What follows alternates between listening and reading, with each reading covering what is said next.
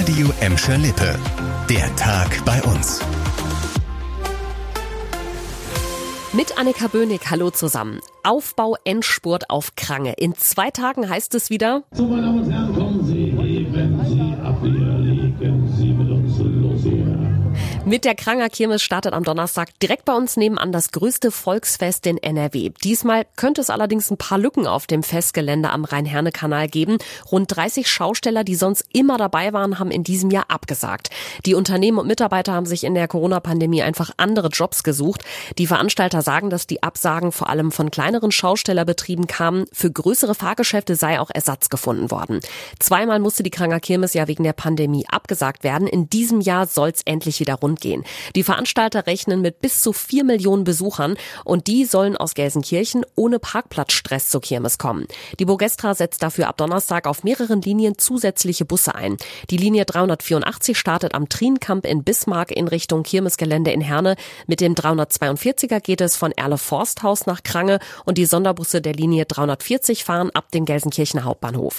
Für den Rückweg sind die Busse bis Mitternacht unterwegs, freitags und samstags sogar bis zwei Uhr morgens. Da braucht ihr euch also keinen Kopf zu machen, wie ihr nach Hause kommt. Ganz praktisch auch, in den Bussen gilt natürlich das 9-Euro-Ticket.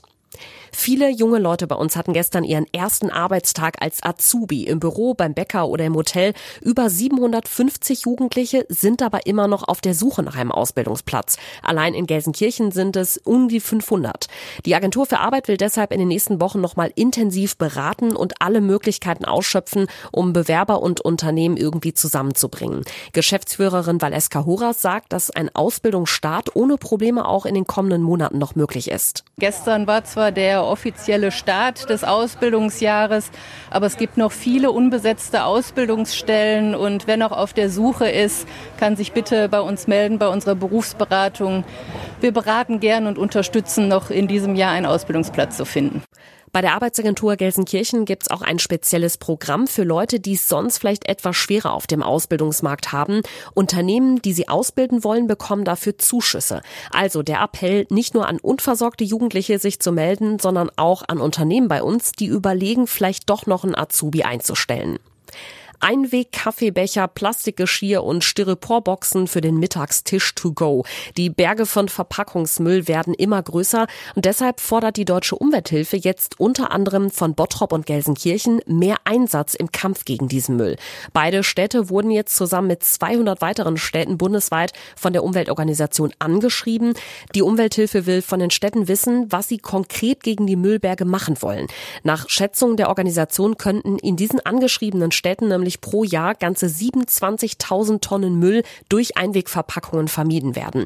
Um gegenzusteuern, könnten die Kommunen laut der Umwelthilfe zum Beispiel Fördergelder an Gastronomen vergeben, die auf Mehrweg umstellen oder Einwegverpackungen gleich versteuern.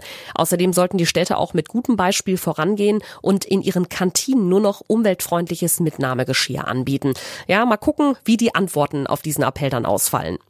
Das war der Tag bei uns im Radio und als Podcast. Aktuelle Nachrichten aus Gladbeck, Bottrop und Gelsenkirchen findet ihr jederzeit auf radio und in unserer App.